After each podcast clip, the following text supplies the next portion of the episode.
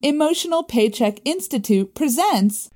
¿Qué tal amigos? Bienvenidos a este episodio número 3 de el podcast del pago emocional, el salario emocional, el Emotional Paycheck. Yo soy tu servidor y amigo, el doctor Jaime Leal, director del Emotional Paycheck Institute of Canada, donde nos especializamos en capacitar a líderes de empresas, líderes corporativos, gerentes, jefes de turno, cualquier persona que esté a cargo de otras personas para que sepa acerca del pago emocional. Se haga consciente de ello y además descubra cómo es que puede dar un aumento en el pago emocional a sus colaboradores.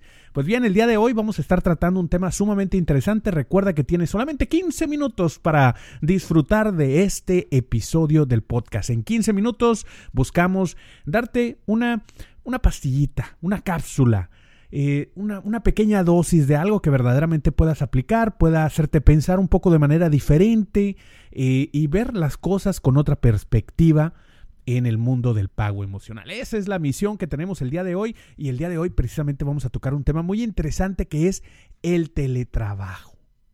Es algo que sin duda alguna ha venido haciendo pues cada vez más y más ruido, ruido positivo en la mayoría de los casos, como una necesidad. Sabemos que hoy en día las empresas, pues eh, todas las personas que trabajamos en alguna empresa nos damos cuenta de que hay grandes cantidades de tiempo que inviertes en el traslado, en ir desde tu casa hasta la oficina y de regreso de la casa a ir a, a, donde está la empresa, la planta y de regreso. En ocasiones hay algunas empresas en las cuales, algunas ciudades en las cuales se invierten dos y hasta tres horas por tramo. Es decir, tres horas para ir a trabajar, ocho horas que trabajas y luego tres de regreso. Son, estamos hablando de 14 horas invertidas solamente en el día laboral. Es decir, el teletrabajo se plantea como una solución definitivamente cuando hay estos largos traslados hacia el trabajo y del trabajo a la casa que pues bueno se, se conjugan a veces no tanto por la distancia sino también pues por el tráfico, ¿verdad? A veces son apenas 5, 7, 10 kilómetros pero recorrer esos 10 kilómetros te toma dos y hasta tres horas. Eh, a veces caminando llegarías más rápido, pero el clima no lo permite, la seguridad en algunos otros lugares, pues no es el terreno, ¿verdad? La subida, las bajadas es, son terrenos difíciles de acceder o no hay las facilidades, no hay transporte público de calidad. Hay un sinfín de cosas que giran en torno a la necesidad que se ha implementado el teletrabajo. Y para aquellos que no estén eh, perdón, enterados acerca de lo que es el teletrabajo, el teletrabajo es cuando tú trabajas a distancia. Es decir, en lugar de ir a la oficina, pues simplemente te conectas con tu computador desde casa. Y sin duda alguna esto suena muy interesante para muchas personas. Y más de uno levanta la mano en este momento y dice, yo quiero hacer teletrabajo. ¿Verdad? ¿Para qué tengo que invertir ese tiempo? Mejor me quedo trabajando en la casa, muchas veces hasta en pijamas, y voy a aprovechar mejor el día, esas horas que iba a invertir, mejor las dedico a otra cosa, me tomo una clase de algo, eh, hago algo de ejercicio, eh, enriquezco mi vida, o empiezo a trabajar desde más temprano. ¿verdad? Saco más cosas adelante, eh, invierto mejor mi tiempo. Es decir, hay un sinfín de ventajas y beneficios que hemos visto en la opción del teletrabajo. Y si bien sabemos que no todas la, no todos los puestos de trabajo se pueden hacer a distancia. Hay algunos puestos de trabajo que simplemente no puedes hacer teletrabajo, pero muchos de ellos sí. Hay muchos trabajos que sí se pueden hacer a distancia porque estás eh, pues solamente trabajando con el computador, comunicándote con otras personas de manera remota y entonces de hacerlo en el cubículo, en el trabajo, a hacerlo en tu casa prácticamente es lo mismo. Te puedes conectar a las reuniones de trabajo de manera virtual, puedes trabajar a distancia utilizando las maravillas del Internet. Sin embargo, hay algunas cositas que debemos de tomar en cuenta. Y yo voy a hacerte unas preguntas solamente para que lo consideres. Tú que estás en algún puesto, tal vez eh, eh, estás como líder y te han dicho, oye, puedo hacer teletrabajo y de a veces de manera muy sencilla decimos, bueno, sí puedes hacer teletrabajo. Bueno, vamos a ver el otro lado del espectro. Vamos a ver qué es lo que hay que cuidar cuando vamos a hacer teletrabajo? ¿Qué es lo que tenemos que cuidar cuando vamos a hacer teletrabajo? Cuando le vamos a decir a alguien que sí puede hacer teletrabajo. Sin duda alguna, una de las preocupaciones principales de los líderes que hemos notado eh, por medio de las investigaciones que hacemos en el Instituto Canadiense de Pago Emocional es que los líderes están constantemente preocupados de que las personas verdaderamente vayan a hacer buen uso del tiempo.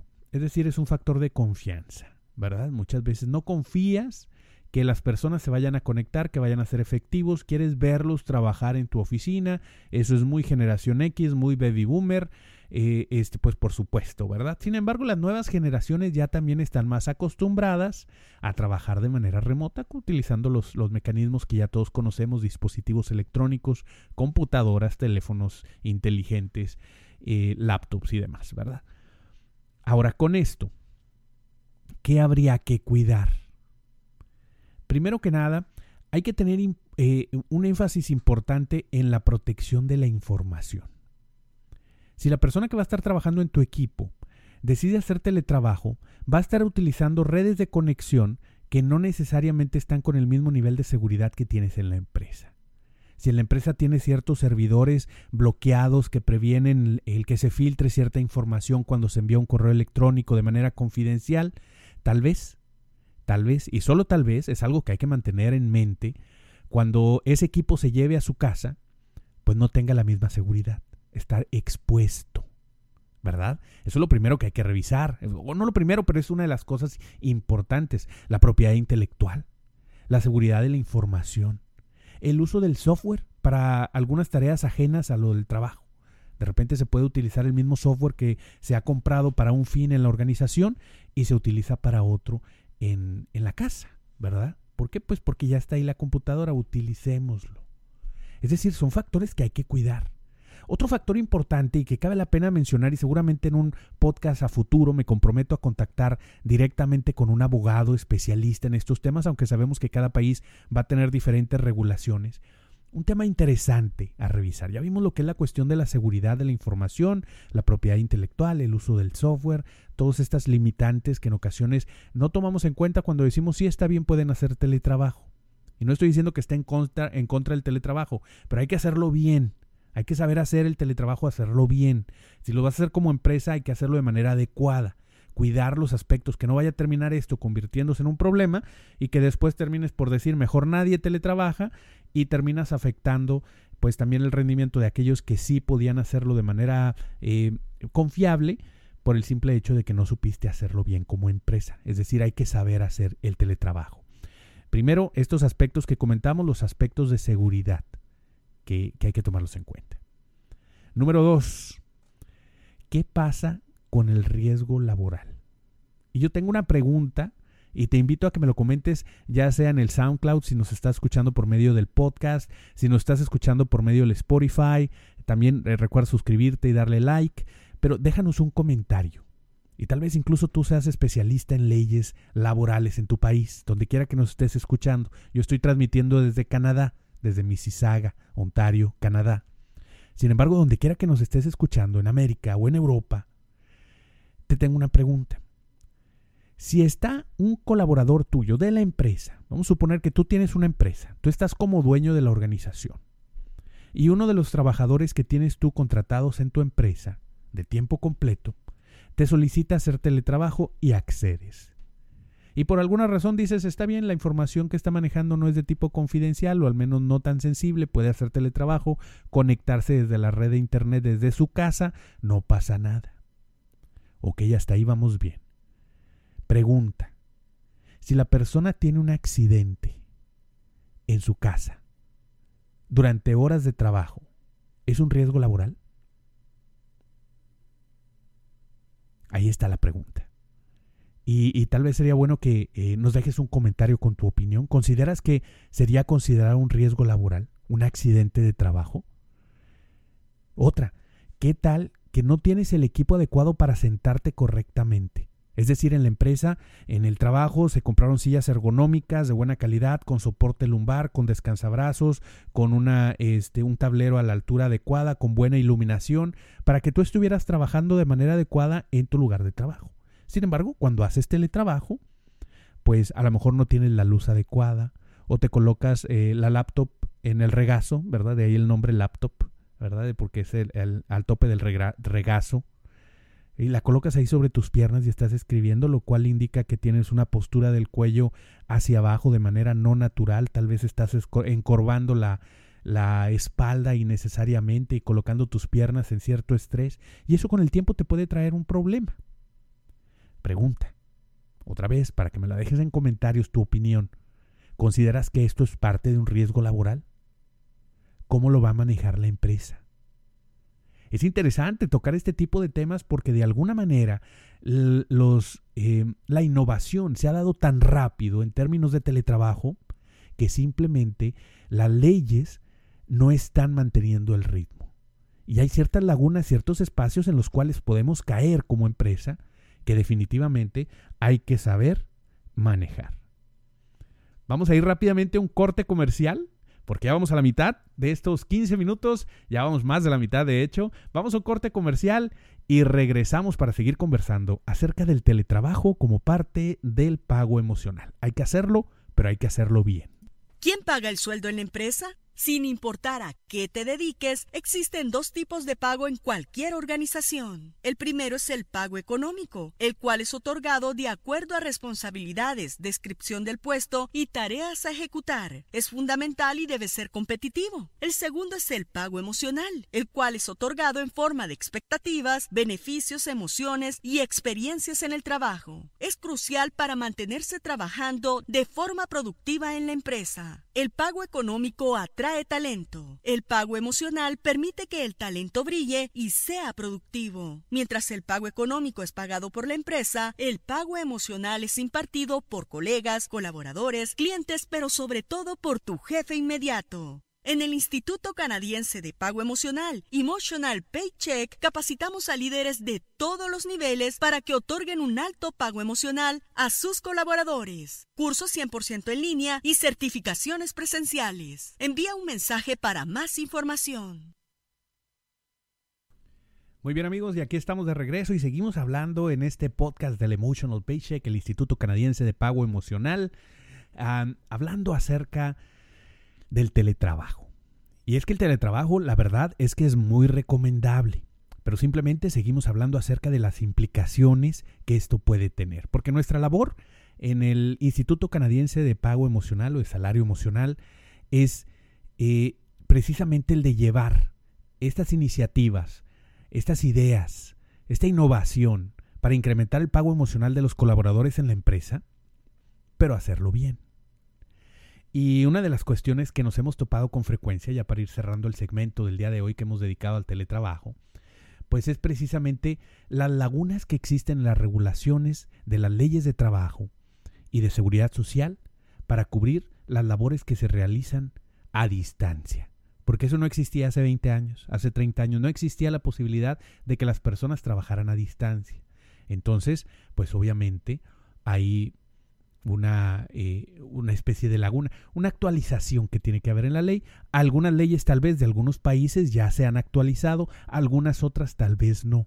Nosotros regularmente lo que recomendamos es siempre recibir el consejo de un especialista local, porque lo que aplica aquí en Canadá, desde donde estoy transmitiendo el programa el día de hoy, puede ser que no aplique en Estados Unidos o incluso en otra provincia dentro de Canadá, pero pues no se diga en, México, en Colombia, en Puerto Rico, en Panamá, en Argentina, en Chile, en España, donde gustes. Las leyes van variando y esta actualización no llega para todos los lugares al mismo tiempo. Por eso es importante que si estás pensando hacer un programa de teletrabajo, también eh, pienses en las implicaciones que esto tiene. Definitivamente la relación que eh, tienen los teletrabajadores que tienen una relación de dependencia, pues deben de ser afiliados, ¿verdad? al servicio de seguridad social, eh, de servicios de salud servicios de pensiones, riesgos profesionales, que es lo que hemos tocado aquí también, ¿verdad? ¿Qué tanto riesgo existe? Obviamente se reduce el riesgo porque no estás desplazándote hasta el trabajo, pero puede haber riesgos, pueden suceder accidentes, como ya los comentamos, o puede ser que las condiciones laborales no sean las óptimas para el desempeño de tu trabajo. Si por ejemplo, eh, falla el Internet o tienes un Internet de baja calidad que no puede eh, enviar cierta cantidad de archivos o ciertos tipos de archivos, ¿de quién es la culpa? ¿De quién es la responsabilidad? ¿Del empleador porque no te dio el Internet para que hicieras teletrabajo? ¿O se supone que tú al hacer teletrabajo el, el colaborador, el empleado tiene que poner el Internet? Todos esos son eh, acuerdos que se tienen que llevar a cabo y tienen que estar bien clarificados en alguna especie de documento cuando estás abordando el hacer teletrabajo. Que sin duda alguna hemos tenido durante este podcast de solamente 15 minutos un abordaje distinto, con respecto al teletrabajo. Un abordaje mucho más eh, enfocado, si, si lo vemos de alguna manera, desde el nivel consultoría, desde el nivel auditoría, pensando en qué podría salir mal con el teletrabajo, porque sabemos, sabemos desde antes de haber iniciado este podcast que el teletrabajo llegó para quedarse, que llegó como una necesidad, que está implementándose día a día cada vez más, que hay empresas, incluso empresas completas, que funcionan base a teletrabajo. Las personas son contratadas y se mantienen en su casa. O se desplazan a algún lugar cercano que sea rentado por hora para, o por día para que ellos trabajen desde ese hub. ¿verdad? Es decir, eh, la empresa puede estar ubicada, eh, por ejemplo, aquí en Toronto, pero contratas una oficina eh, virtual o semi-virtual que te permite cierto número de horas para que la persona se desplace a un teléfono que también es activado directamente en, cualquier ciudad, ¿no? Puede estar en, en, Toronto, o puede estar en Vancouver, o puede estar en, en, México, o en Monterrey, o en Chihuahua, o en Colombia, en Bogotá, o en Villa de Leyva, o en Cali, donde quiera que se encuentre, esa persona se puede conectar y puede seguir trabajando gracias a que tenemos tecnología para ello. Esto es una gran maravilla, es una gran ventaja, pero también hay que considerar las preguntas que hicimos. Solamente para cerrar, las preguntas son, ¿cuáles son las implicaciones legales que tiene el hacer teletrabajo? ¿Quién va a ser responsable en caso de algún accidente laboral en las horas de teletrabajo, pero que se realizó en la casa? ¿Y cómo nos vamos a proteger para que la información que se lleve a casa no, eh, pues no esté en riesgo de ser extraviada? la información confidencial no sea compartida y que la conexión a Internet de los colaboradores que están haciendo teletrabajo sea lo suficientemente segura para poder eh, asegurar, valga la redundancia, que los documentos están en buenas manos. Muy bien, muchas gracias por tu atención. Recuerda, el teletrabajo llegó para quedarse, pero hay que hacerlo y hacerlo bien. Yo soy tu servidor y amigo, el doctor Jaime Leal, desde Toronto, desde Mississauga, más bien dicho, desde Mississauga, Canadá, transmitiendo para el Instituto Canadiense de Pago Emocional, el Emotional Paycheck. Te deseo un día con un excelente, excelente pago emocional. Emotional Paycheck Institute of Canada.